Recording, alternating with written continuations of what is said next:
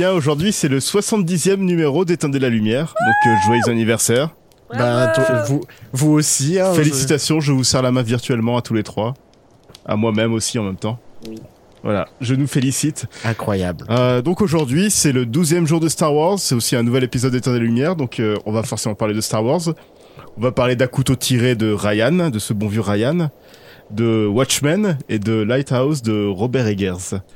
De Ro- Ah, Ro- ouais. Oui. J'ai cru que t'avais mal dit Robert Rodriguez et en même temps j'étais en train de me dire mais c'est pas Robert Rodriguez qui a réalisé le film. Robert Eggers, ok. Robert ok. Eggers. Euh, avant de commencer, avant de parler de Star Wars et de, bah, de se lancer dans le, dans le vif du sujet, on vous annonce que le sondage du, des meilleurs films de l'année suivi de, enfin, en même temps des meilleurs films de la décennie est en ligne. Donc vous allez pouvoir euh, commencer à, à le remplir et à nous l'envoyer euh, vite fait, bien fait, qu'on puisse faire notre petit récapitulatif euh, lors de l'épisode euh, des, des tops et des flops de 2019. Et je tiens à rappeler qu'il y a toujours, comme un peu l'année dernière, un Blu-ray à gagner. Ah bon? Bah oui, Ah bon? Bah oui, Je savais pas moi. bah si, On continue à faire ça? Bah bien sûr. Eh ben on continue à faire ça bah alors. il y a toujours un Blu-ray à gagner de notre film numéro 1, du film qu'on aura aimé tous les trois. Il y a plein de petites règles qu'on ajoute au fur et à mesure, mais ce qu'il faut, c'est que ce soit un film qu'on ait vu tous les trois, que l'on a aimé et que l'on élise comme étant le film de l'année 2019. Et donc vous pourrez gagner ce Blu-ray si vous pariez bien. Donc euh, préparez-vous à recevoir Qu'est-ce qu'on a fait au bon Dieu? Numéro J'a- 2. J'allais dire, Et- donc rassurez-vous, vous n'aurez pas High School Musical, mais c'est bien dommage. Il y, en a eu un cette année? Il y a, Ah, il y a la non. série Non, euh, mais- La série. Non, mais bon, presque des années 2010. euh, Ah, je me demande si. Ah non, c'est pas un Blu-ray des années 2010 qu'on offre, c'est euh, de l'année 2019. Ouais, bon, on pourra en offrir deux. hein. Mais t'as quel budget, toi?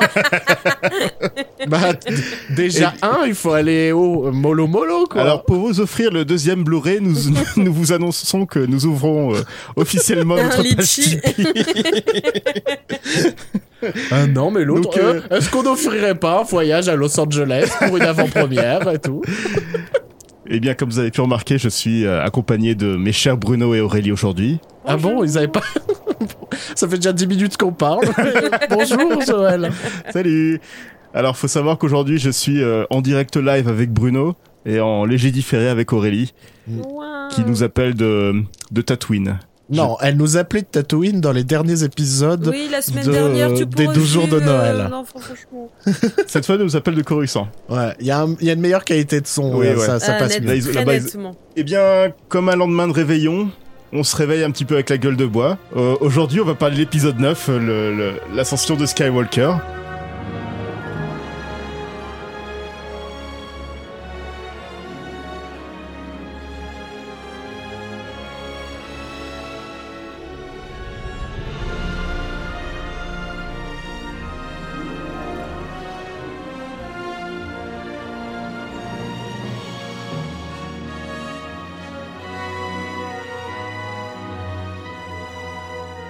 Euh, on va continuer une habitude qui a été lancée il y a 12 jours de cela.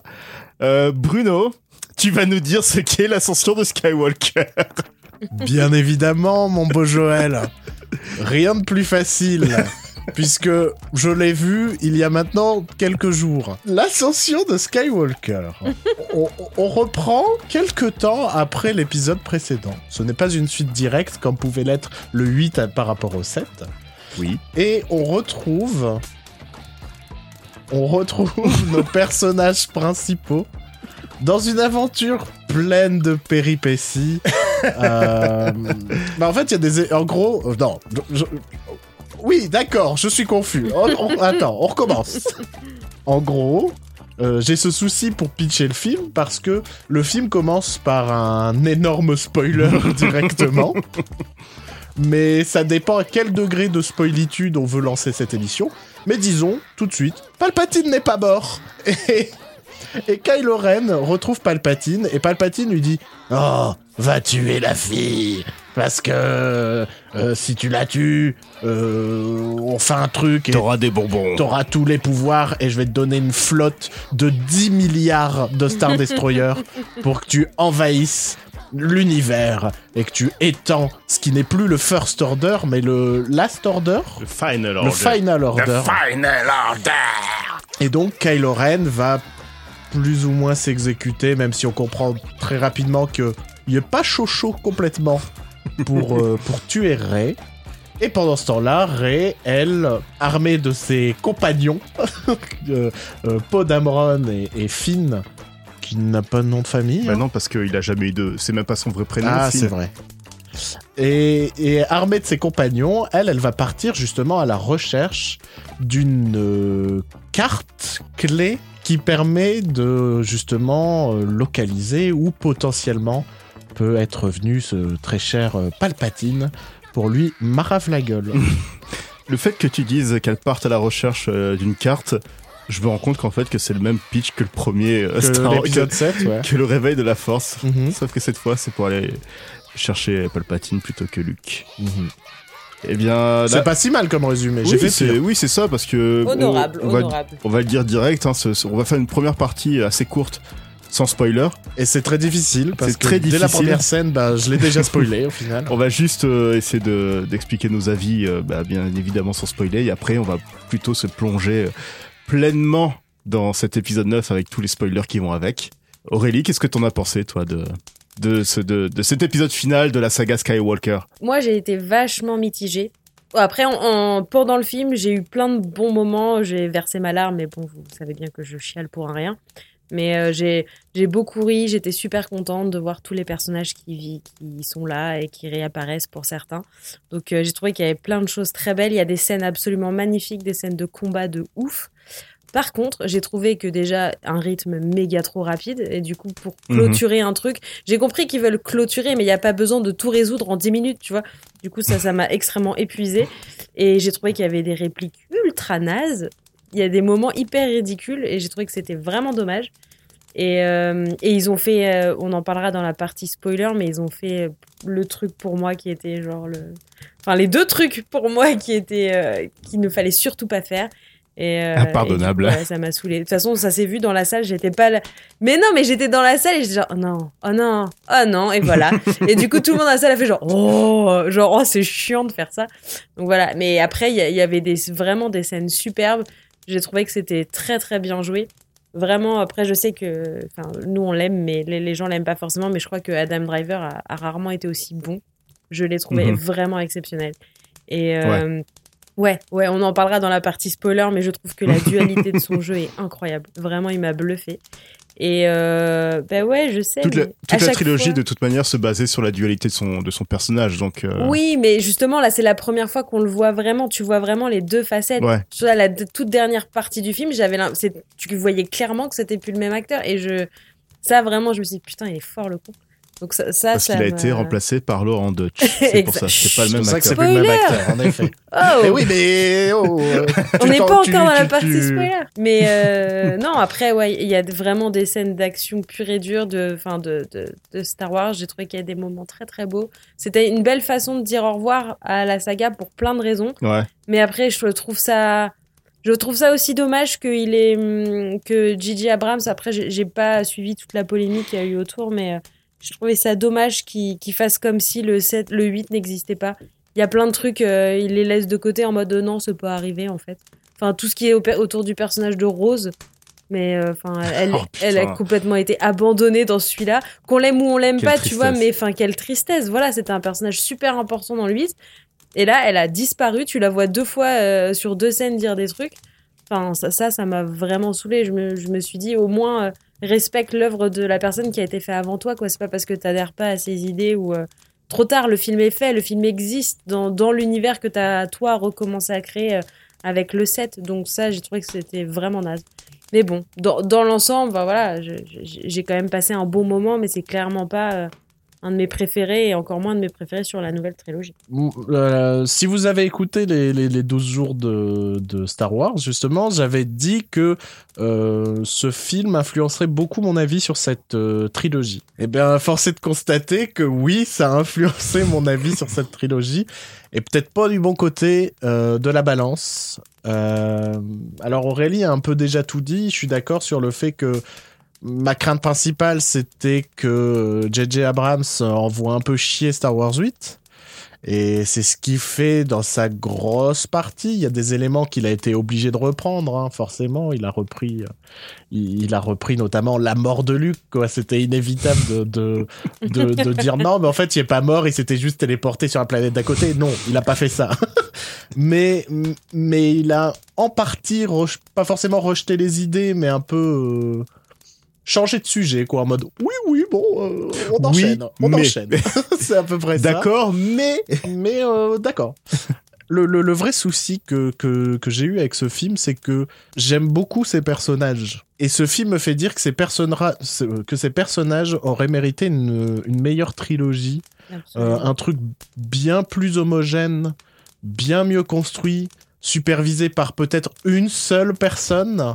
Euh, ce qui nous donnerait pas ce truc absolument scandaleux dont j'ai déjà parlé dans, dans le résumé du film, c'est que euh, on apprend que Palpatine est vivant dès l'écran, euh, comment le texte dès d'introduction. le, dès le texte d'in- d'introduction. Waouh, ça je me suis quand même dit ah merde, il aurait fallu le teaser avant en fait les gens, au moins mentionner son nom dans le 7 ou dans le 8 et, et dire qu'il y a peut-être quelqu'un derrière Snoke, qu'il y a peut-être quelqu'un derrière tout ça.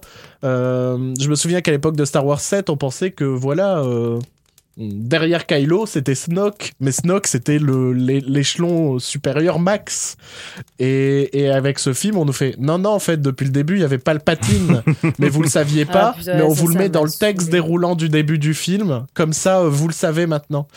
J'ai vraiment eu l'impression que euh, on a essayé de, de rassembler des morceaux avec des gros morceaux de scotch euh, pour essayer d'en faire une trilogie cohérente. Et, pour moi, ça marche pas du tout. Et je sais pas, le film dans, dans, dans son intégralité ne sent pas le ne sent pas le plaisir de ses créateurs. J'ai vraiment eu l'impression que tout le monde était un peu forcé d'être là. Euh, parce qu'on a signé un truc et bah on est obligé d'être là et même JJ j'ai pas eu l'impression qu'il s'est amusé Euh, tu vois j'aime pas euh, euh, Star Trek Into Darkness Ouais. et pourtant, je le trouve plus agréable à regarder, Mhm. même dans, dans ces scènes d'action, tout ça. L'intro de Star Trek Into Darkness est cool, tu vois. Mais attends, là, j'ai pas pas, ressenti- Star Trek Into Darkness? Non, mais c'est une autre- c'est un autre débat. Mais, Mais, Quand on fera les 12 jours de Star Trek. mais ouais. mais, euh, mais là, j'ai même pas eu ça dans les scènes d'action. J'ai même pas ressenti du plaisir de J.J. Abrams de faire putain un truc très fun et tout. Je vais dire un truc terrible. hein. Mais en fait, je suis sorti de cette salle presque comme si je venais de voir un film Marvel, en me disant bah ouais c'était divertissant mais je m'en fous. Et c'est vraiment la plus grosse insulte que je peux faire sur ce film. En même temps, c'est Disney, donc tu sais. Oui oui bien sûr, mais j'avais pas eu ce sentiment là sur le 7, j'avais pas eu ce sentiment là sur le 8. Oui. Le je- 8 je c'est vraiment un film à part entière tout ça. Mm. Là le 9, bah j'ai plus vu le côté euh, Tu sens, tu ressens vraiment que J.J. Abrams a été forcé de revenir euh, après le renvoi de Colin Trevorrow, tout ça, et que c'était la dernière. euh, Et il n'y a pas de plaisir. Je sais pas si solution. t'as vu cette. euh, c'est un- une vidéo qui, est, un- qui, a, qui a un peu tourné aujourd'hui. Cette vidéo de Oscar Isaac, quand on lui demande s'il est prêt à reprendre son personnage dans dans d'autres œuvres. Mhm. Sa réponse c'est Nope Mais genre sec comme ça. Mhm. Ce qui me fait dire que, waouh, même eux, j'ai l'impression que bah ils l'ont fait parce qu'il fallait le faire, quoi. If you guys had the opportunity to continue your character stories on a Disney Plus series, would you take it? Nope. I fucking love you. John Boyega dit la même chose, Daisy Ridley a dit la même chose aussi. C'est, il y a vraiment eu un souci, quoi. Il y a John, vraiment eu John un Boyega souci. a dit qu'il pourrait revenir, mais vraiment si euh, Daisy Ridley et, et, euh, Oscar Isaac revenaient. Mais comme Oscar Isaac, déjà, lui, ne veut pas revenir. non, mais tu, tu, tu, en fait, tu sens que ça n'a pas été un film fait avec plaisir. Et, Non, et donc, t'en ressors avec un truc de. euh, Bah, c'était comestible, mais voilà, je, je, Mhm. je m'en souviendrai pas, quoi. Bah, c'est un peu ça, ça. Moi, ça m'a fait vraiment l'effet d'un gros McDo, tu vois. Tu prends du plaisir pendant le film, parce qu'il y avait, j'étais quand même vachement hypé. J'étais, mon, mon jeu préféré a été de chercher tous les guests qui venaient un peu popper de temps en temps. Big up à Dominique Monaghan et à Lynn Manuel que j'ai trouvé euh, euh, au dernier moment en hurlant dans la salle parce que je l'avais vu. euh, Mais oui, à la, à la fin, j'étais trop contente. Je ah, putain, il est là, je l'attendais depuis le début. Mais, mais c'est ça, ça m'a fait un effet un peu junk food où sur le moment, je me suis vraiment amusée. Et en sortant, j'étais genre, oh, tu vois. Et deux heures après, c'était pas limite oublié, mais presque, tu vois. Donc, euh, il y a une espèce de. C'est dommage, c'est dommage de finir là-dessus. Mais bon, après, il y a, C'est horrible parce qu'on a l'impression que c'était vraiment, c'était vraiment pas bon, alors qu'il y a des scènes vraiment super cool. Bah, moi, c'est. Pour terminer sur mon avis, c'est ce que j'ai dit en sortant de la salle c'est que. euh, Il y a rien que j'ai foncièrement détesté, Mhm. mais il y a rien que j'ai adoré. C'est pas un film horrible à regarder, contrairement à ce qu'on en- commence déjà un peu à lire sur Twitter. Tout Oui, ça. ouais, mais. Vous voulez voir un film horrible, regardez euh, L'attaque des clones. L'attaque des clones, hein, c'est- ça c'est un film horrible à regarder. C'est pas un film horrible à regarder, c'est pas un film désagréable, c'est divertissant. Je me suis pas fait chier une seule Mhm. seconde. Ouais, ouais. T'as pas le Mais- temps, il y a trop de trucs, wesh. Bah, c'est ça. Ouais. ça mais ça, mais ça a pas pris sur moi quoi. Bah, comme vous dites, il y a, le rythme est effréné, il n'y a aucun, aucun temps de pause. En fait, il y a tellement de contenu et de storyline dans le film pour euh, faire une trilogie à base de toutes les idées qu'il y a dans ce film.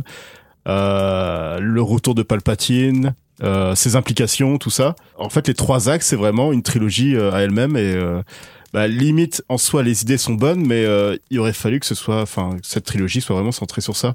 J'ai bien aimé. Je suis pas aussi mitigé, mais j'ai quand même ce petit côté de j'aime bien, mais c'est beaucoup de défauts du film, je trouve, sont à spoiler, donc je vais pas en parler tout de suite. Ouais, le fait que le retour de Palpatine soit introduit euh, bah, dans le texte d'introduction, c'est euh, c'est un peu une aberration, quoi. Si au Euh. moins, en fait, si au moins dans le film, il y a, si le film commençait par cette rumeur que Oui. Palpatine est de retour, tout ça. Euh, je pense que ça aurait été un peu mieux construit que là, Ouais. direct, on va voir Palpatine avec Kylo Ren. En mode Bonjour J'étais là depuis le début, vous m'avez jamais vu. Il manque plus qu'un montage à la con où tu vois des plans des 7 et 8 et derrière avec Palpatine derrière. caché. Il y a ça. ces petits yeux qui dépassent d'un meuble. C'était euh, c'était terrible. Après le ouais, le casting est toujours aussi cool. Ce que j'ai adoré dans le film, c'est qu'il y a toute une partie du film où euh, en fait t'as tout le il y a le trio principal ensemble dans une aventure. Euh, ce qu'on n'a jamais vu dans un Star Wars avant parce que dans les anciens Star Wars euh, dans la trilogie originale euh, Luke, Han et Leia ont toujours été séparés d'une manière ou d'une autre. Euh, dans la prélogie, bah jamais on a vu euh, Obi-Wan, Anakin et Padmé, à part la scène où ils sont tabassés euh, dans l'arène et encore ça dure euh, deux minutes avant de se faire à nouveau d'être à nouveau séparés. Non, vraiment le casting ensemble, l'alchimie, elle elle est toujours aussi bonne. Il y a des personnages euh, de la trilogie classique qui ont un peu plus d'importance. Chewbacca, je trouve qu'il a jamais été aussi bien utilisé dans la nouvelle trilogie que dans n'importe quel Star Wars. C'est 3PO. C3PO a d'excellentes répliques euh, dans cette euh, Mm. dans ce film et limite il nous fait il y a une scène où il nous fait chialer c'est bah c'est la scène qui était déjà dans Dans la Dans la bande-annonce et bande-annonce. qui m'avait déjà fait chialer dans la bande-annonce. Bruno est sceptique mais euh, J'irai pas jusqu'à mais ouais. chialer pour ces 3PO, hein, j'annonce. ouais non c'est euh, c'est très bordélique comme film et c'est dommage mais il se passe beaucoup de choses pour qu'on s'ennuie pas donc ouais c'est euh, C'est pas l'ennui d'un film de la prélogie. c'est ça ouais c'est ça C'est pour ça que le, le, le déferlement de hate et tout ça, j'ai envie de Non, dire, mais c'est- putain. oui, non, ouais, c'est un non, peu il y a- exagéré. il y y a déjà eu pire quoi Non, mais on a, on a l'impression. Enfin, moi, ça m'a fait cette impression. J'ai eu l'impression qu'en gros, qu'ils se sont dit on va écouter toutes les rumeurs et tous les trucs que les gens ont dit sur Internet sur ce qu'ils aimeraient bien que le film soit, puis on va faire ça.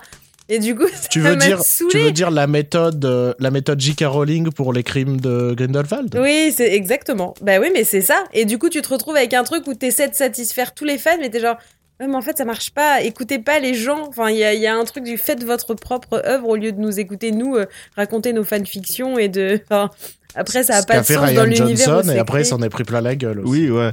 Puis euh, bravo Bruno, c'est très bien de mention- mentionner J.K. Rowling en ce moment parce qu'elle est en tendance sur Twitter, donc ça peut nous euh, faire du clic. on mettra hashtag J.K. Rowling. ouais, puis euh, le côté, euh, bah ouais, on reprend toutes les idées de Ryan Johnson, mais euh, euh, ouais, on, on les met un peu de côté ou on passe à autre chose ou on, on Mm. dit que oui, euh, c'est vrai qu'il y a eu ça, mais en même temps il y a ça. Bon, faut, je peux pas spoiler pour le moment, mais euh, Mais je pense que là on va partir rapidement dans la partie spoil parce que je Ouais. sens qu'on en a tous envie. ouais, donc on va peut-être un dernier un avis. euh, Bah, c'est pas horrible. De toute façon, je pense que si vous nous écoutez, soit vous l'avez vu, soit vous comptez Ouais, aller ouais. le voir. Euh, tout le monde un peu euh, va voir Star Wars, mais vous attendez pas à un truc euh, révolutionnaire et ultra satisfaisant dans le côté conclusion. mhm. Euh, de toute façon, même si vous hésitiez à y aller, y aller allez-y pour Adam Driver. Franchement. Franchement. euh. Et pour Babou Frick, Ah putain, mais quel génie. Il y a lui, le heureusement. Et le, et le tout petit perso robot. de la trilogie. Le, et le, le tout petit, euh, robot qui arrête pas quand tu veux le toucher, il fait eh, no thanks. J'aime trop. Eh bien, partie spoiler. Donc, euh, Partez si vous voulez pas vous partez, faire spoiler. revenez tout à l'heure. Parce que sinon, vous allez savoir tout de suite que Adam Driver meurt dans le film et que Ah le bâtard. et qu'en fait Rey c'est la petite fille de Palpatine, mais qu'à Oh, la mon fin elle prend le nom de Rey Skywalker. Voilà. Ah t'attendais que ça, suite. mais t'es monstrueux. Bah, bah tiens, c'est c'est une bonne chose, on va commencer là-dessus. Une des idées de Ryan Johnson qui est un peu mise de côté, mais pas vraiment, c'est oui, d'accord, les parents de, de Ray ne sont personne, mais par contre, son grand-père, c'est Palpatine. Oh là là, Ah putain. Voilà, c'est Pire idée. là, c'est vraiment mon, mon plus gros facepalm du film. Même pendant la salle, j'ai fait oh non. Non, c'était euh, alors que bah, tout le principe de Rey, qu'elle venait de nulle part et qu'elle était euh, cette euh, cette apprentie Jedi, euh, vraiment, enfin cette héroïne de la nouvelle trilogie, c'était parfait comme idée. Mhm. Mais Bah oui, on en avait parlé, c'est ce qui nous plaisait le plus finalement. Et de la lier avec un perso qui n'était pas dans le 7 ni dans le 8 et qui apparaît juste pour celui-là en plus. Ce côté, bah oui, c'est la petite fille de Palpatine, mais on n'a jamais parlé de Palpatine, Mhm. ni dans le 7, ni dans le 8. ouais, ouais. Il y a ce côté, ils auraient pu nous, nous sortir Mass Windu, il est pas mort. C'est la petite fille de Mass Windu. C'est le même effet, quoi. C'est ce côté, euh, ça semble sortir de nulle part, ça ne marche pas. Il y avait aucun indice dans les films précédents. C'est Ou alors catastrophique. encore plus gros malaise, c'est qu'ils nous disent que Finn c'est le petit-fils de Mace Windu et le fils de Lando Calrissian parce qu'il y a qu'une seule famille noire dans toute la galaxie. Ah non, mais alors Non, ça, tu rigoles, ça, mais j'y ai trop pensé. Quand à la, à la toute fin, bon, on est sur le spoiler, donc, quand à la toute fin, il est, il est pour annoncer, tu sais, les nouveaux. C'est une série ou une, une autre trilogie, je sais plus. Enfin bref, quand Lando il se retrouve à côté de la nana là qui. qui, qui... Merde, la meuf qui a aidé Finn. euh, Oui, pendant ouais. la destruction et qui, sait, et qui lui dit ah tu viens d'où et tout? Ah moi je viens de tel endroit je me suis dit ah non ah non hein, vous nous faites pas genre oh putain moi aussi je viens de cette planète truc de ouf non non Bah, tiens, en parlant d'elle, j'ai eu peur aussi qu'ils la mettent avec Finn aussi à la Ah. fin. où- Moi, Ouais. c'était ma crainte. Qu'elle était là en mode. euh, C'était eh, soit euh, c'était soit sa sœur parce qu'ils étaient tous les deux enlevés euh, quand ils étaient gamins et qu'ils sont devenus des Stormtroopers ou alors qu'ils finissent ensemble parce que euh, voilà quoi. Bah, ils ont des points communs, c'était des Stormtroopers. oui. toi qu'il y a une dating app pour les Stormtroopers anciens Stormtroopers Ouais, donc euh, premier, enfin vraiment le gros problème c'est le ouais le retour de Palpatine, les implications qui vont avec et, euh, Et que ça n'a jamais été teasé avant, en fait. dans ces implications il y a le personnage de Richard E. Grant qui qui apparaît euh, pour la première fois dans ce film, Qui joue un général. qui joue un général du premier ordre et qui est euh, aussi un adorateur, euh, enfin qui était aussi un général sous Palpatine à l'époque de l'Empire et qui est un adorateur de Palpatine. Bah, ça aurait été bien de l'avoir peut-être dans le film d'avant, qu'on sache que c'est un adorateur de Palpatine, quelque chose comme ça. qui croit encore euh, ouais. à l'existence, euh, enfin au fait que Palpatine soit encore en vie. voilà quoi, c'est vraiment toutes ces idées là qui auraient pu faire une très bonne trilogie, mais qui ont été euh, mises dans un seul film euh, un peu foutraque. euh. C'est vraiment triste. Moi, un des gros défauts aussi, mais alors, c'est plus un défaut personnel, on va dire.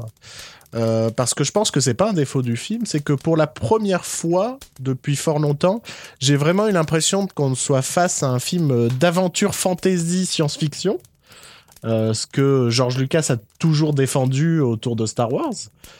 Et je suis peu sensible à la fantasy, je suis peu sensible aux éléments magiques, tout ça. Et pour moi, dans ce film, en tant que Bruno qui n'aime pas la fantasy, c'était too much. Les pouvoirs étaient too much. Euh, Enfin, vraiment, j'étais arrêté avec la magie, ça me gonfle, j'en ai marre. euh. Pour moi, c'est ce que je préfère dans les Star Wars, c'est quand ça part full fantasy. Il y en a pas eu, il y en a pas vraiment eu dans les films, un peu plus dans le 8 déjà. Mais euh, dans les séries animées, il y a beaucoup de d'épisodes où c'est vraiment euh, on part dans le lore de la Force euh, et puis il y a un monde entre les mondes où on peut voir un peu euh, tout ce qui se passe dans le futur, le passé, le présent. Et puis en fait, au début de la Force, il y a eu euh, quatre personnes qui ont été créées qui qui euh, qui ont au final manipulé les midi-chloriens pour créer Anakin. Tout ça, c'est ce gros bordel fantasy. Moi, ça moi ça m'éclate. Et euh, le côté euh, quête, on, part on va partir à la recherche d'un objet qui va nous permettre de de retrouver euh, le, le, le site Palpatine. Euh, Moi, ça- ce genre de truc, ça m'éclate. Attention, le côté aventure me plaît. Mhm. Euh, tout ce passage sur la planète de sable du film, Euh, où il y a ce festival, où il y a euh, ce... J'ai l'impression qu'il y a qu'une race extraterrestre dans le festival. J'ai pas l'impression qu'il y avait plein d'espèces. J'ai pas trop Mais remarqué. ça, non. ça avait plus l'air d'être euh, presque quelque chose de religieux, on va dire. Ouais. Euh, bah, j'ai bien aimé tout ce truc euh, presque Indiana Jonesesque des trois qui arrivent. D'ailleurs, Oscar Isaac, Best Indiana Jones, Disney, faites pas les cons, engagez-le. Ce côté, les trois qui arrivent, qui arrivent, qui a- y, a une- il y a une culture qu'on connaît pas, il y a un festival qu'on connaît pas. euh, on est là pour retrouver un artefact. L'artefact les amène dans des sables mouvants. Les sables mouvants les amènent dans une grotte. Dans la grotte, il y a un gros serpent, tout ça. Ça, c'est très cool. Ça, c'est ce que, en plus, j'en parlais dans, dans les 12 jours où je m'étais dit, putain, euh, un peu plus d'aventure me ferait plaisir. Moi, c'est vraiment tout le côté, on va pas se mentir, quand euh, Palpatine, d'un geste de la main, il te fait sortir euh, 10 000 euh, Star Destroyer dans le ciel. Ça, par contre, pour moi, c'est too much. Surtout qu'en plus, il est censé être faible. Il est censé être vraiment au, plus bas de, de son énergie, de tout ça. Et le mec, en un coup de main, il te fait voler euh, 1000 Star, Star Destroyer. Pour moi, là, il y a un souci. Pour moi, là, c'est over the top. Et ça m'a. Ça, par contre. Il y a peu de choses que j'ai vraiment pas aimé, mais alors ça, j'ai vraiment pas aimé. Et toi, Aurélie? Euh, ben, ça, ça recoupe un peu. Par contre, moi, la, la scène sur la. En fait, j'ai trouvé qu'il y avait trop de raccourcis. Trouvais que le film Mhm, en entier, oui. c'était que ça. C'est toujours ultra pratique. Enfin, genre le truc sur le. Quand ils sont dans les sables mouvants, comme par hasard, ça, ça tombe Ah oui, dans une ah bah, grotte où il y a le vaisseau du mec qui cherchait et il trouve le couteau qui peut les aider à aller trouver le truc qu'il cherchait. Enfin, genre, pitié, s'il vous plaît. Ouais, mais attention, Arrêtez de nous faire attention. que ça, ça fonctionne. Ça, c'est dans tout film d'aventure. C'est Indiana Jones, c'est pareil, quoi. Ouais, mais je trouve que c'est fait plus subtilement. Là, en fait, ça m'a juste saoulé parce qu'on était dans les, je sais pas moi, dix premières minutes du film. Ils avaient déjà résolu tout ça, tu vois. Donc ça, ça m'a vraiment gonflé. Et, euh, et alors, le, plus, le truc que j'ai le plus détesté, non, peut-être pas le truc, moi, le troisième truc que j'ai le plus détesté, c'est cette putain de, de Domhnall Gleeson avec son la taupe, c'était moi, en se retournant vers la caméra. Non mais quoi? Mais n'importe quoi Ça sort d'où? N'importe quoi. bah ça, je trouve ça super intéressant. C'est un truc. Enfin, depuis le début, enfin depuis l'épisode 7, on sait que il, il déteste Kylo Ren. Encore une fois, c'est quelque chose qui aurait été bien expliqué dans une trilogie complète où tu sens l'animosité de Donna Gleason de, de Hux envers Kylo. Tu y commences à jouer un peu un double jeu parce qu'il déteste tellement Kylo qu'il veut le voir perdre, justement, c'est ce qu'il dit dans le film. Mm. Sauf que là, c'est ah ah, c'est moi le traître. Je voulais juste voir Kylo me perdre. En fait, j'en ai rien à foutre de votre gueule. Ça, c'est tout tombe comme un cheveu sur la de soupe, scènes. oui, ouais, tu peux bah pas. Au contraire, j'a- j'aurais trouvé ça super intéressant, mais tu le construis. Tu fais pas genre une scène où il fait ah ah c'est moi et la semaine d'après il se fait tuer. Enfin pitié, c'était n'importe quoi. Du coup, ouais, c'est ça qui m'a un peu lassé, c'est tous ces raccourcis dans le film. Il y en a plein. Enfin, je, on va pas tous les citer, sinon c'est dommage, mais mais il y a plein de trucs ultra genre c'est rapide. Bon bah ça, tu vois genre ah euh, Ray, euh, bah c'est une palpatine, tiens. Oh et puis toi, euh, bah euh, toi t'es la taupe. Oh et puis enfin du coup ça n'a aucun sens.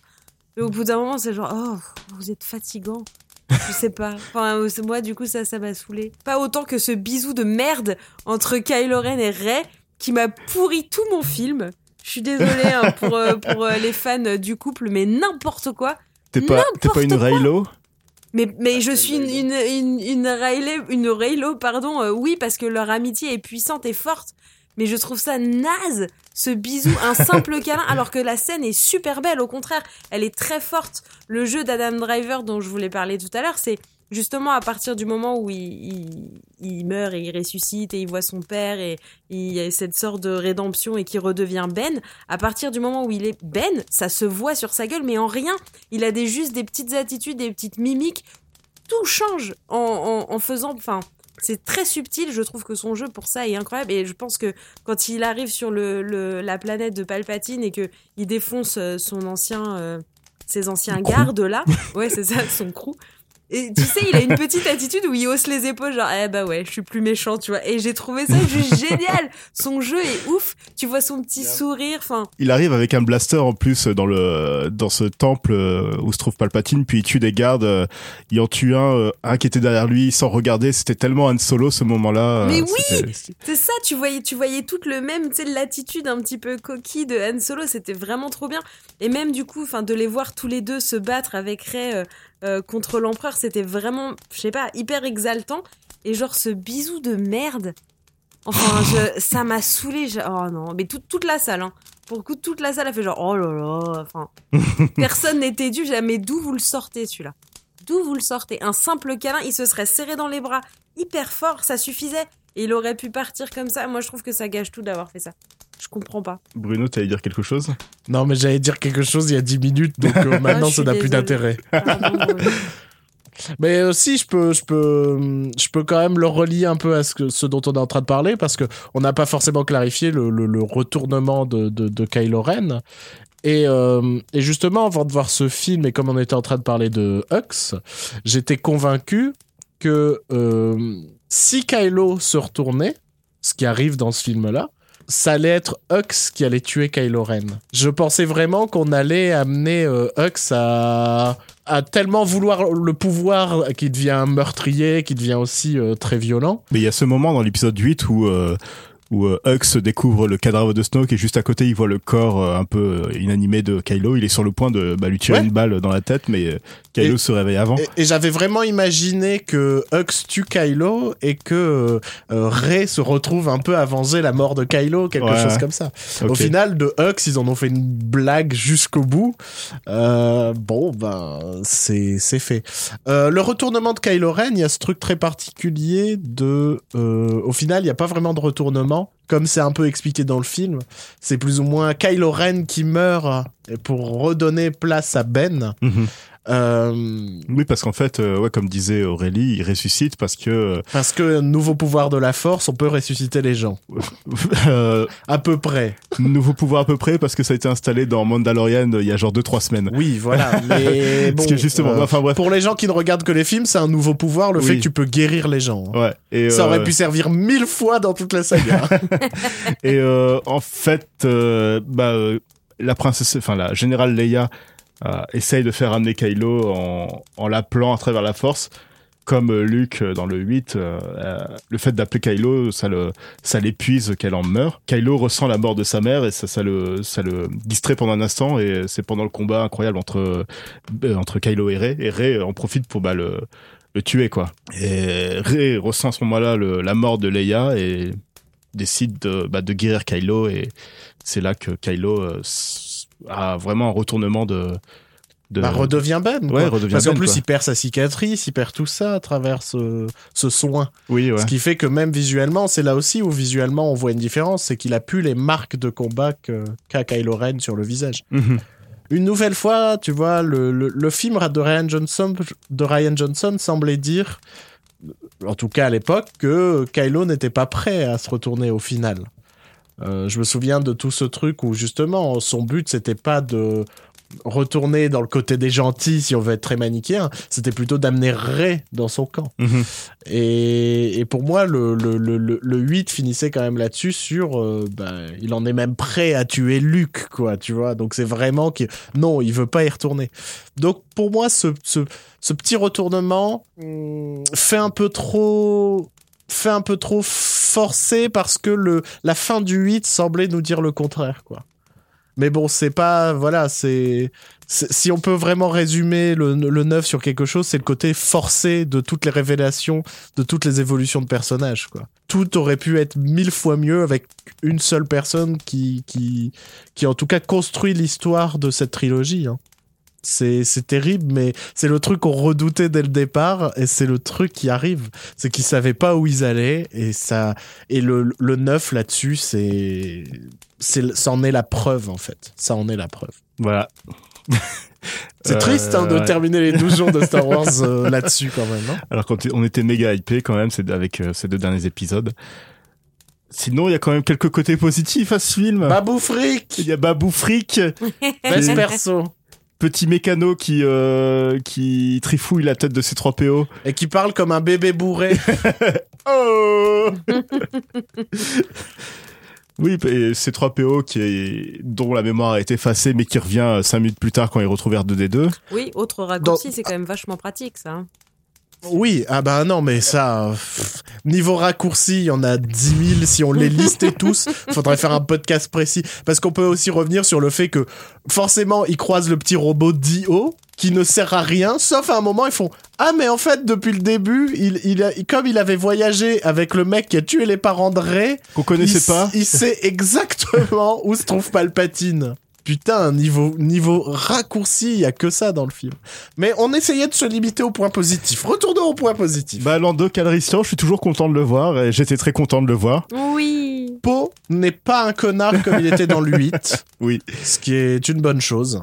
Et c'est le meilleur Indiana Jones, euh, Disney embauchez-le. Euh, si, j'allais dire un autre truc. Euh, T'en avais parlé après la séance de, Sky- de- du film. C'est que t'as adoré que le film se termine sur, euh, sur Lando le séducteur. Oui, oui.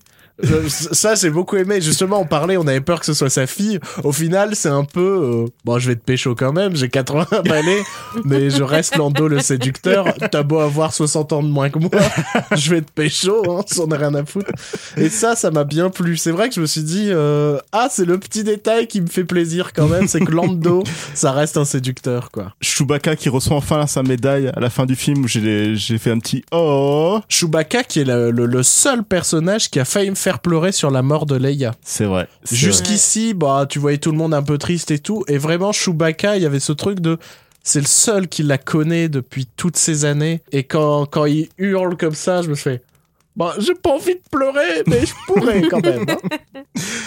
Non, oui, mais vraiment, j'ai vraiment adoré le traitement de Chewbacca dans cette nouvelle trilogie. Enfin, Bah, ils en font un perso Ouais. utile. et à part entière. Dans le 8, il y a une scène, une séquence vraiment badass où il est seul à piloter le, le Fonco Millennium dans Crête, dans les mines, tout ça.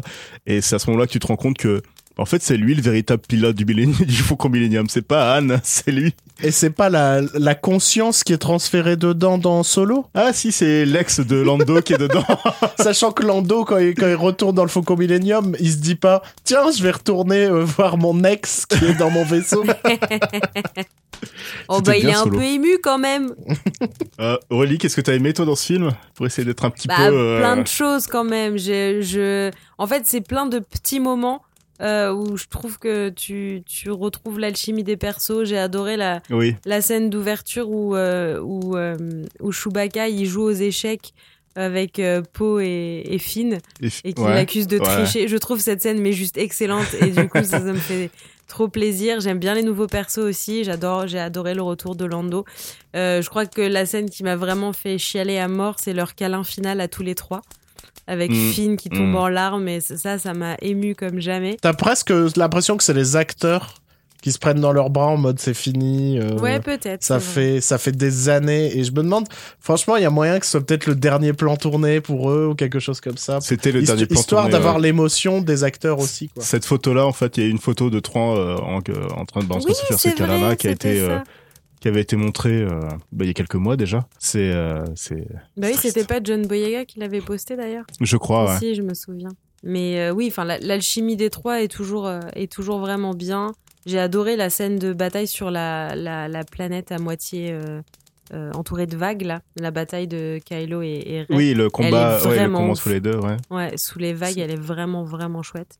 Vraiment Euh, intense, c'était cool. Ouais. J'ai adoré tout sur Kylo Ren. Franchement, j'ai trouvé qu'il lui, enfin finalement, je crois que l'arc narratif que je préfère, c'est le sien. Il a, enfin, il a- là, c'est le seul où il y a vraiment eu le temps, j'ai envie de dire. On, on comprend son, enfin, Bruno est pas forcément d'accord avec ça, mais je trouve qu'on on, on comprend comment il en est arrivé là, on comprend la fin du personnage, la renaissance de Ben, tout ça.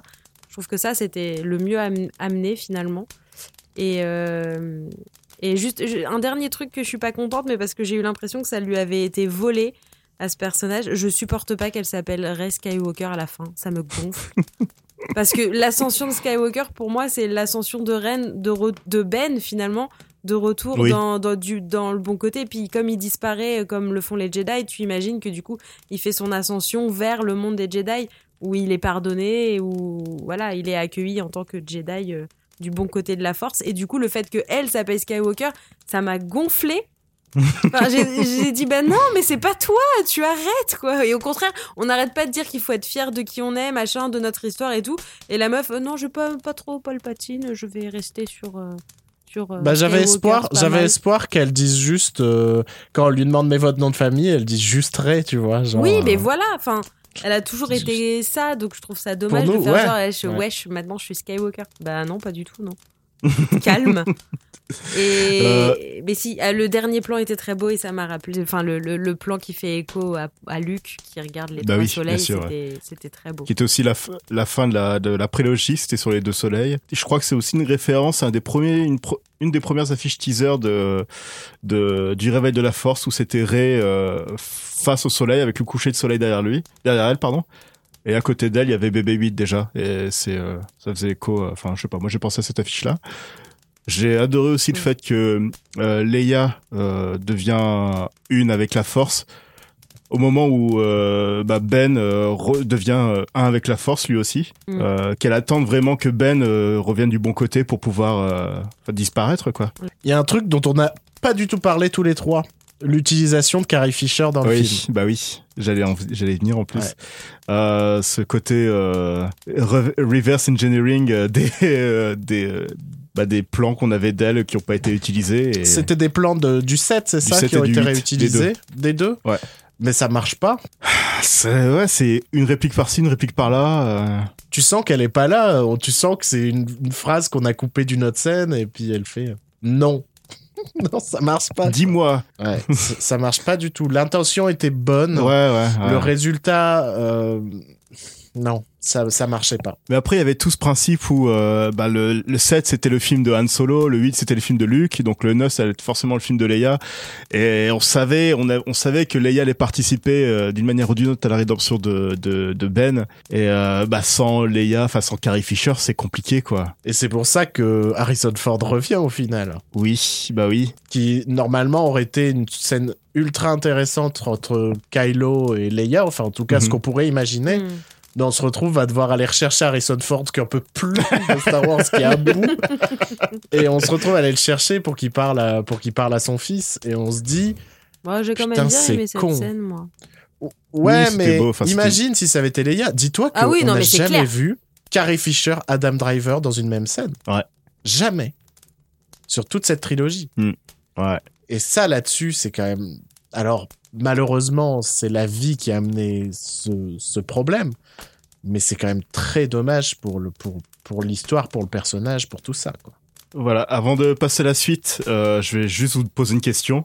Qu'est-ce que vous pensez du futur de Star Wars au cinéma? Euh, bah, en fait, comme je j'ai pas été ultra méga satisfaite de, ce- de ce film, tu sais, je- j'ai bien envie d'une pause. Donc, euh, pour l'instant, j'ai pas envie de, j'ai pas envie d'autres. Des Star Wars Story, pourquoi pas, parce que j'aime bien le format. Et enfin, après, j'ai aimé que Rogue One, solo, j'aime pas. Mais j'ai aimé, bah non, mais l'idée de départ était très chouette. Je suis très curieuse de voir ce qui va, ce qui va être fait sur Obi-Wan. Et j'aime bien l'idée, voilà, de mettre un seul film concentré sur une partie. Ça, je trouve ça chouette. Obi-Wan, ça va mais- être une série télé par contre. ah, bon, bah, ok. Ouais, je regarderai peut-être pas. Mais bon. Euh, non, tu vois, là, j'ai eu vraiment besoin d'une pause. Là, cette Oui, cette ouais. fin de trilogie, c'était genre, oh, bon, allez, on passe à autre chose maintenant. Voilà. Je pense que Disney, c'est pas encore ce qu'ils vont faire. Je pense que tout va défendre euh, des chiffres de celui-là. Et vu le retour mitigé, on peut s'attendre à quand même un score un peu inf- enfin, inférieur certainement au huitième volet. Mhm. Euh, donc je suis pas convaincu qu'on finira par voir la trilogie de Ryan Johnson. Ouais, ça c'est triste par contre parce que euh, la trilogie de Ryan Johnson, c'est vraiment le dernier, euh, un des derniers projets qui avait été annoncé déjà il y a quelques années, qui est encore en cours hein, du coup parce que le projet de, des, des gars de Game of Thrones est tombé à l'eau parce que tout le monde a détesté leur dernière saison. Euh, Qu'est-ce qu'il y avait d'autre aussi? Bah le film Obi Wan, c'est devenu une série télé parce que euh, Disney a peur des Star Wars Story depuis l'échec complet de Solo. Ouais, mais de toute façon, là, je pense que pour le moment, le futur de Star Wars, c'est la télé. Enfin, en tout cas, sur Disney+. Donc, on va, on va la voir, hein, cette pause euh, au cinéma. On a ce projet de film par Kevin Feige, donc euh, le patron de Marvel Studios. Enfin, je sais pas, ce côté... euh, bah, en fait, on va prendre le producteur des, des films Marvel qui ont fonctionné depuis 10 ans, qui cartonnent, pour faire un, un de nos films Star Wars à nous, c'est un peu une admission de défaite euh, de la part de Kathleen Kennedy. Et ça va donner un peu euh, beaucoup de, de cartouches au, à la fandom menace, ce qui, c'est ces connards qui s'appellent comme ça, hein, qui, qui ont harcelé euh, tout, tout le réalisateur et les acteurs hors des réseaux sociaux. Je connaissais pas ce nom. Oh les débiles. ouais, donc euh, ouais, le futur de Star Wars au cinéma, ouais, je pense que ce sera pas euh, pendant un petit moment. Est-ce après on va dire ouais c'est Bruno qui, aime, qui est pas fan de Star Wars qui dit ça, mais est-ce que c'est pas plus mal? Parce que quand on voit euh, le, le, le, le, le- les tonnes de, de Marvel qu'on nous donne à bouffer là, Ouais. est-ce que c'est pas plus mal de se dire bon ben ils ont fait cette trilogie et puis d'ici 25 ans ils nous feront les Star Wars remake. Putain. Je pense qu'il y aura un épisode 10 avant un Star Wars remake. Moi je pense qu'il y aura un remake d'ici 25 ans. Oh non. Oh non. En mode, oui, bah, il faut... on aimerait bien que les jeunes générations redécouvrent ces histoires, mais malheureusement, ils ne sont pas forcément curieux d'aller voir d'anciens films. Alors, euh, on leur apporte les nouvelles technologies pour leur euh, re-raconter ces histoires. On va s'arrêter sur cette aberration.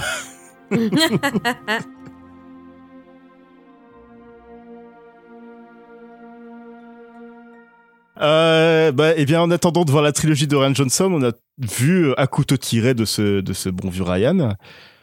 Euh, Aurélie, est-ce que tu l'as vu? Est-ce que tu peux nous dire euh, de quoi ça parle? Dis donc. Euh, avec grand plaisir, Joël. Je copie sur Oh, Bruno merci. sur ta façon.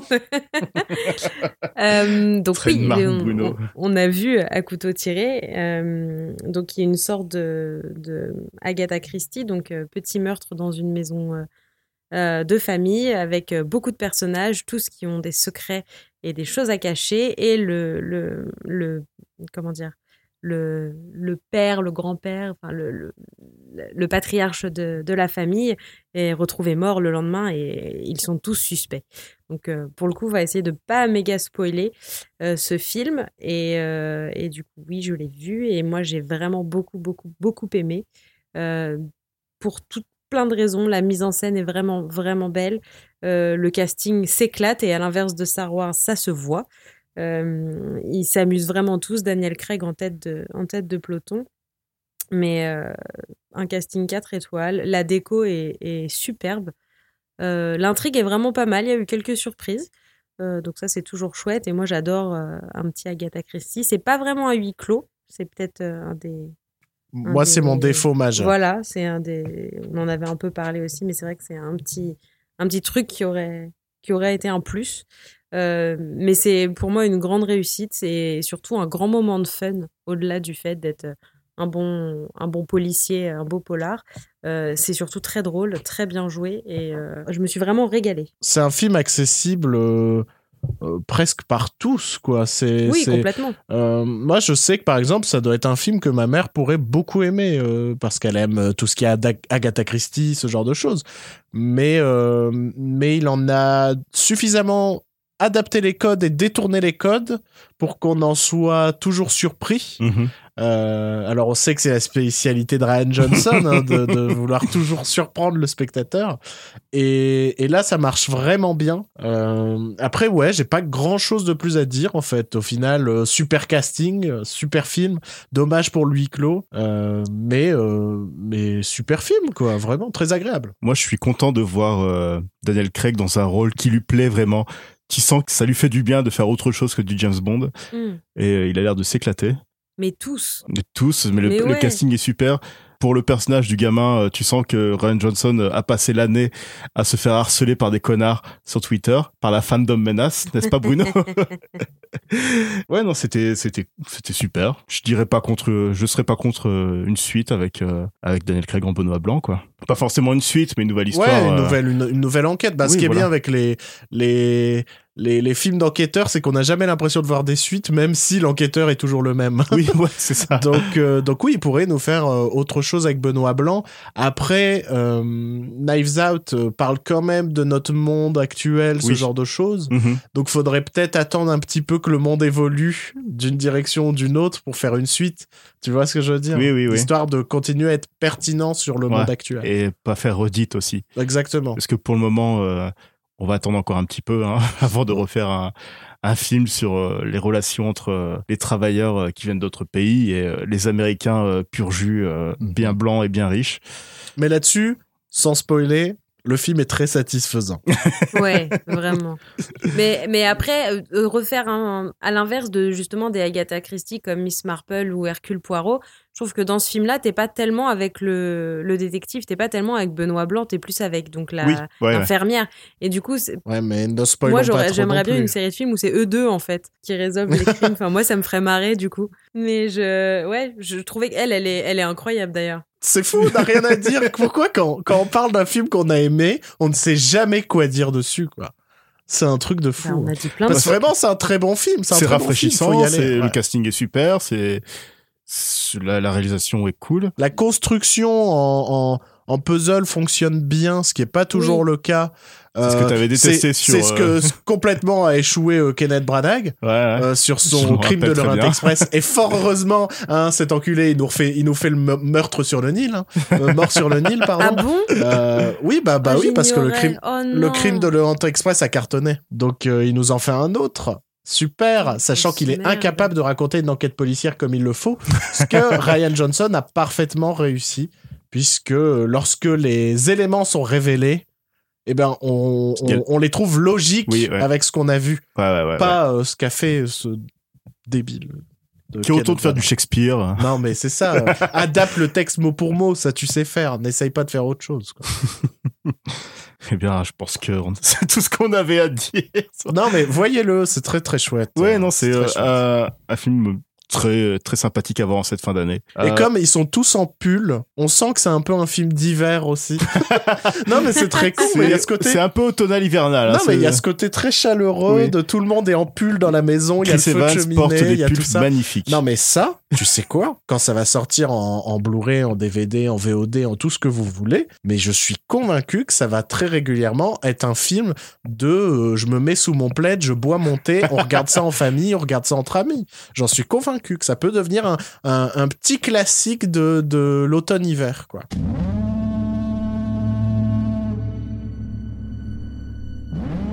On va parler d'un autre film assez rafraîchissant, Tout aussi chaleureux tout et aussi sympathique. chaleureux, sympathique et plein de bons sentiments. Bruno et moi, euh, nous avons vu The Lighthouse de Robert Robert Eggers, donc euh, le réalisateur de The Witch, The Witch. The Vivitch.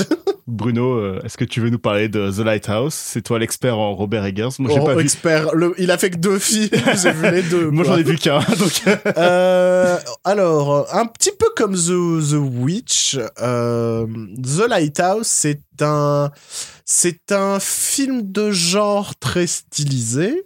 Euh, notamment là, on retrouve euh, des codes euh, du, film de genre des années 40, peut-être même un peu avant.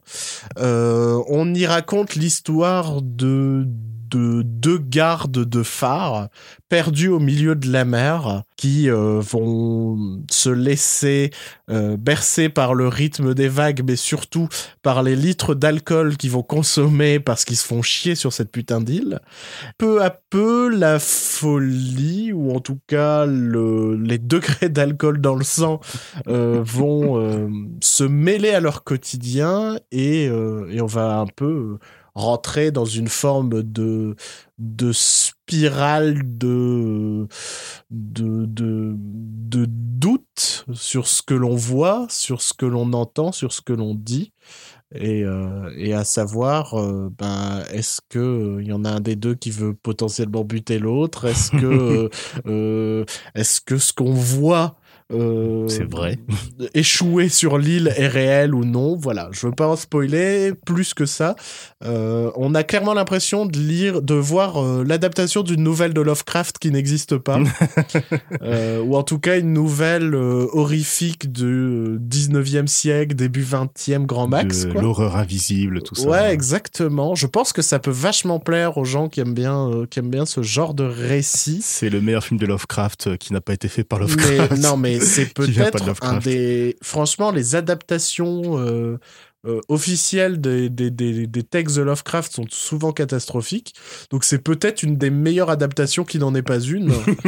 Euh, c'est vraiment. C'est un très bon film, pas accessible à tous, parce que.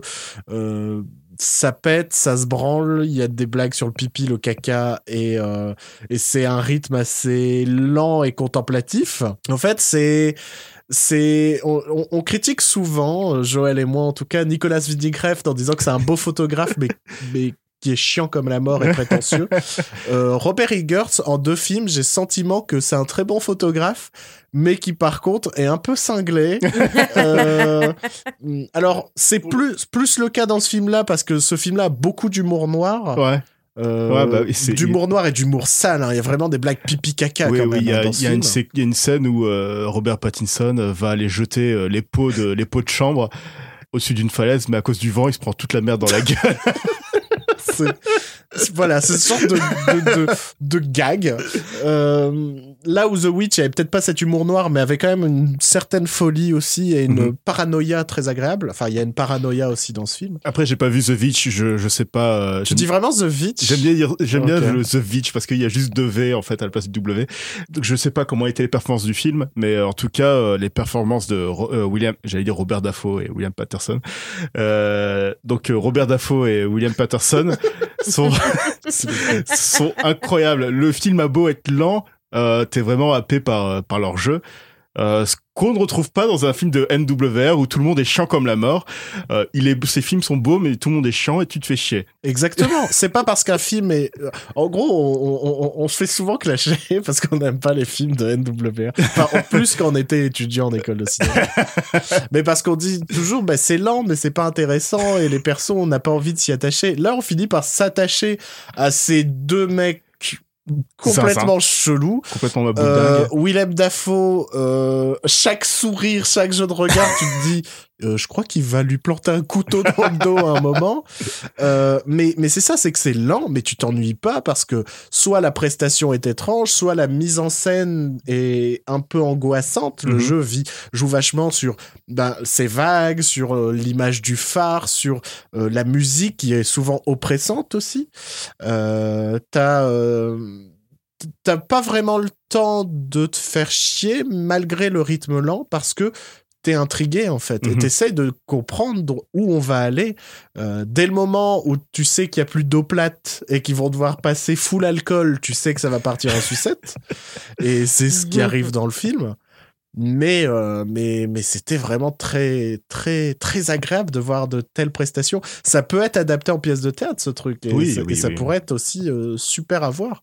Parce que euh, parce que tu vas avoir deux prestations de d'acteurs extraordinaires et surtout qui savent vraiment jouer les Oui. gens bourrés parce que on va pas se mentir le nombre de films où les gens savent pas jouer les gens bourrés il y en a des tonnes et là les deux je me demande s'ils étaient pas ivre-caisse sur le tournage aussi, hein, parce que parce que ça passe bien. Et, et, des fou- et ce qui est extraordinaire, c'est que dans des, ces scènes où ils sont bourrés, les dialogues sont volontairement à chier et ils s'engueulent sur rien. Et il y a des moments où euh, il y, a, il y a une scène où Robert Pattinson chante complètement bourré.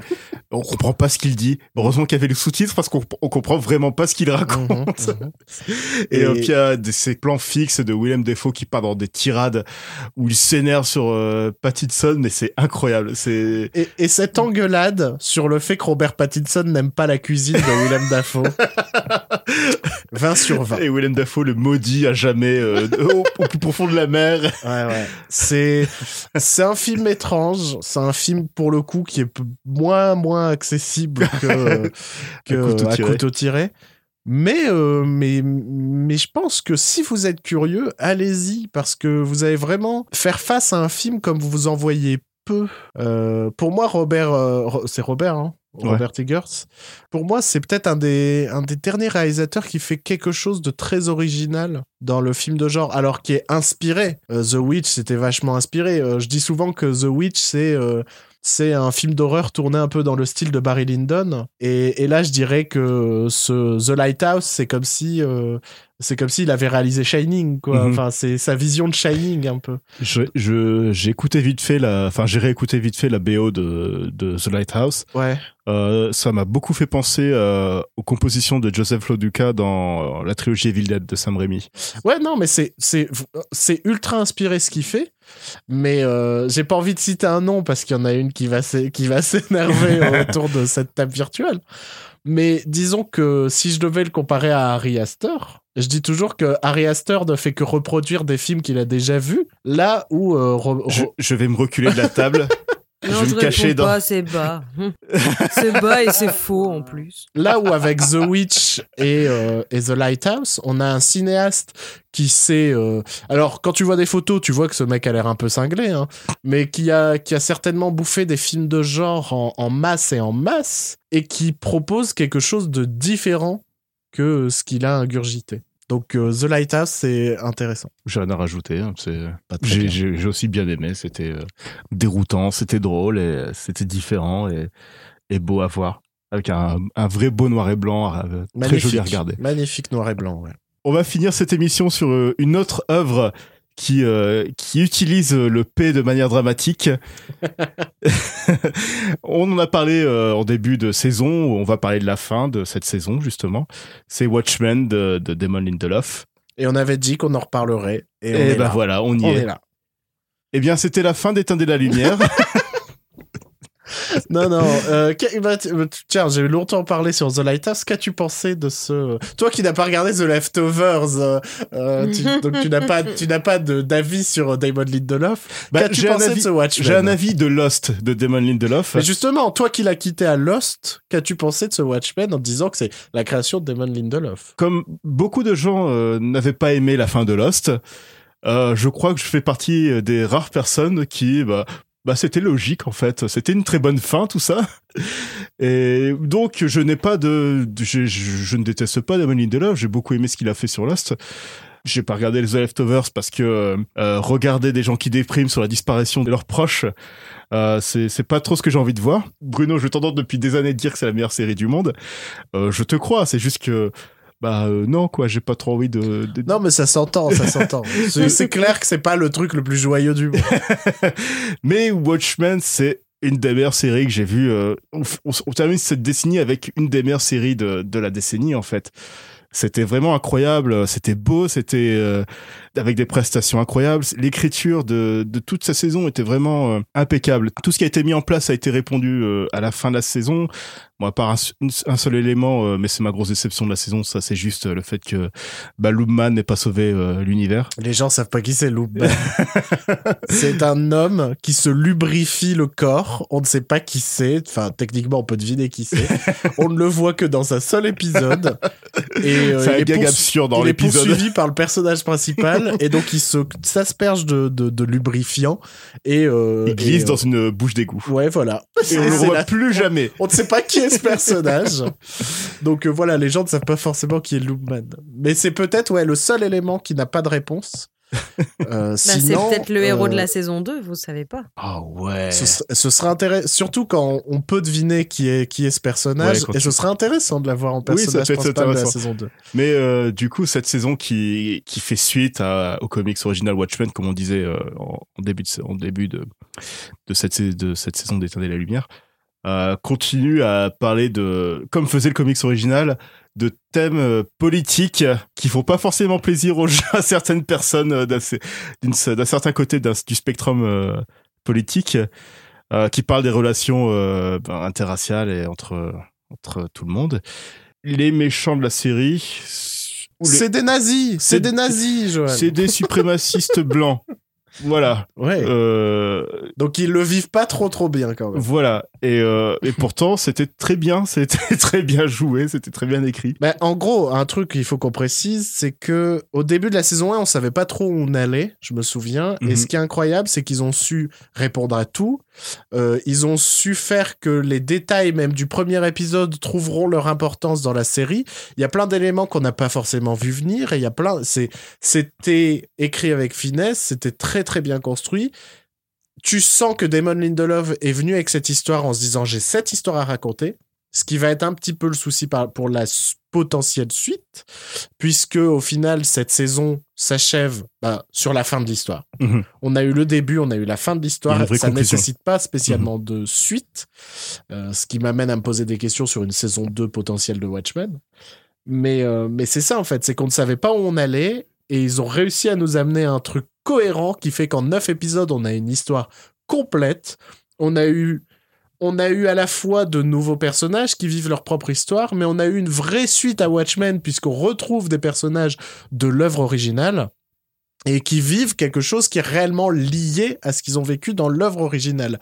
Et ça aussi, c'était vachement malin. En fait, ce qui est incroyable, c'est vraiment la, la qualité de l'écriture. Moi, euh, au-delà de la mise en scène qui est vraiment superbe, il y a des épisodes extraordinaires. Pour moi, c'est vraiment la qualité de l'écriture qui m'a marqué parce que vraiment le moindre détail a eu son importance. Mhm. Et là-dessus, j'ai rarement vu une série où même les, les, les titres de journaux qui pouvaient être en fond des épisodes ont du sens, ont, tout a été réfléchi là-dessus, c'est extraordinaire. Je vous invite à aller voir, si vous avez regardé la série, je vous invite à aller voir euh, des vidéos qui compilent les, les easter eggs, les liens qui peuvent exister et qui n'ont pas forcément été, euh, été euh, appuyés et marqués dans la série. C'était vraiment extraordinaire en termes d'écriture. Est-ce que c'est accessible aux gens qui ne connaissent pas Watchmen? Je sais pas. Est-ce que ça va intéresser tout le monde? Parce que ça parle des super-héros quand même hein, Ça parle quand même de- des super-héros, oui, oui. Des, des origin story, euh, puisqu'au final la série manie vachement pas mal d'origin story de, euh, de personnages qu'on connaît ou pas. hein, euh. Faut se rappeler que Watchmen à la base c'était déjà une critique euh, du de, de la place du super-héros dans, dans la société. Euh, donc faut pas s'attendre vraiment à du super-héros pur jus ça. dans cette série. Je pense vraiment que, que les, les, les gens qui n'aiment pas les super-héros, ça peut les intéresser Mhm. parce que justement, ça questionne le, le, le, le, le, le fait de donner notre justice à quelqu'un qui porte un masque. Et, et même au-delà du super-héros, parce que aussi une des thématiques, c'est que la police agit désormais, elle aussi, masquée. Mhm. Enfin, il y a vraiment là-dessus. euh, fait, ça pose plein de questions, ça y répond, ça lance des débats. Enfin, vraiment, en termes d'écriture, c'était extraordinaire. J'ai eu un peu peur à l'épisode 3 parce que c'est un épisode qui m'a un peu moins plu. Et je m'étais dit, ah, c'est dommage, j'ai eu deux super épisodes et tant pis. Mais au final, la série est extraordinaire. Extraordinaire. C'est, c'est- comme tu le dis, c'est potentiellement une des meilleures séries de la décennie. On parle pas de l'année, on parle de la décennie. Et c'est pour ça que arrêtez-vous là. Ne faites pas de saison 2. Non, mais vraiment, Ouais. ne faites pas de saison 2. C'est parfait en tant que tel, arrêtons-nous là. Et je pense que c'est peut-être là-dessus qu'on va s'arrêter aussi. Oui, oui, on va s'arrêter dessus. Aurélie, est-ce que tu as quelque chose à ajouter avant de partir? Est-ce que tu as quelque chose que tu as vu et que tu as envie de, de conseiller euh, rapidement avant la Ah. fin? Malheureusement, j'ai pas eu le temps de voir grand chose ces derniers temps, mais je j'ai revu les films pour pouvoir faire mon top 2019, donc euh, on en reparlera dans le prochain épisode. Donc euh, tu travailles dur. Euh, Merci, merci beaucoup. Euh, avant de se quitter, je rappelle que le sondage de, de cette fin d'année et de cette fin de décennie est en ligne. Euh, on va poster les liens un peu partout, que ce soit sur le site internet, sur les réseaux sociaux, tout ça, sur la description de cet épisode. L'épisode du top sera début janvier. On va déjà se trouver un petit moment de, pour enregistrer parce que les fêtes de fin d'année c'est souvent short. Euh, mais on va se trouver ça. Euh, vous pouvez nous retrouver sur Twitter, euh, principalement, parce que Facebook, on le délaisse un tout petit peu beaucoup. Vous pouvez toujours laisser des petites étoiles et des notes sur les différentes plateformes de podcast sur lesquelles vous nous écoutez. Et peut-être qu'en 2020, on lancera le Discord. peut-être. Et, et surtout, joyeux Noël et passez une très bonne et heureuse nouvelle année euh, en notre compagnie en réécoutant euh, nos euh, 70 premiers épisodes. Mais pas le 18, hein, il était nul. Surtout pas le 18. Bisous, joyeux Noël à tous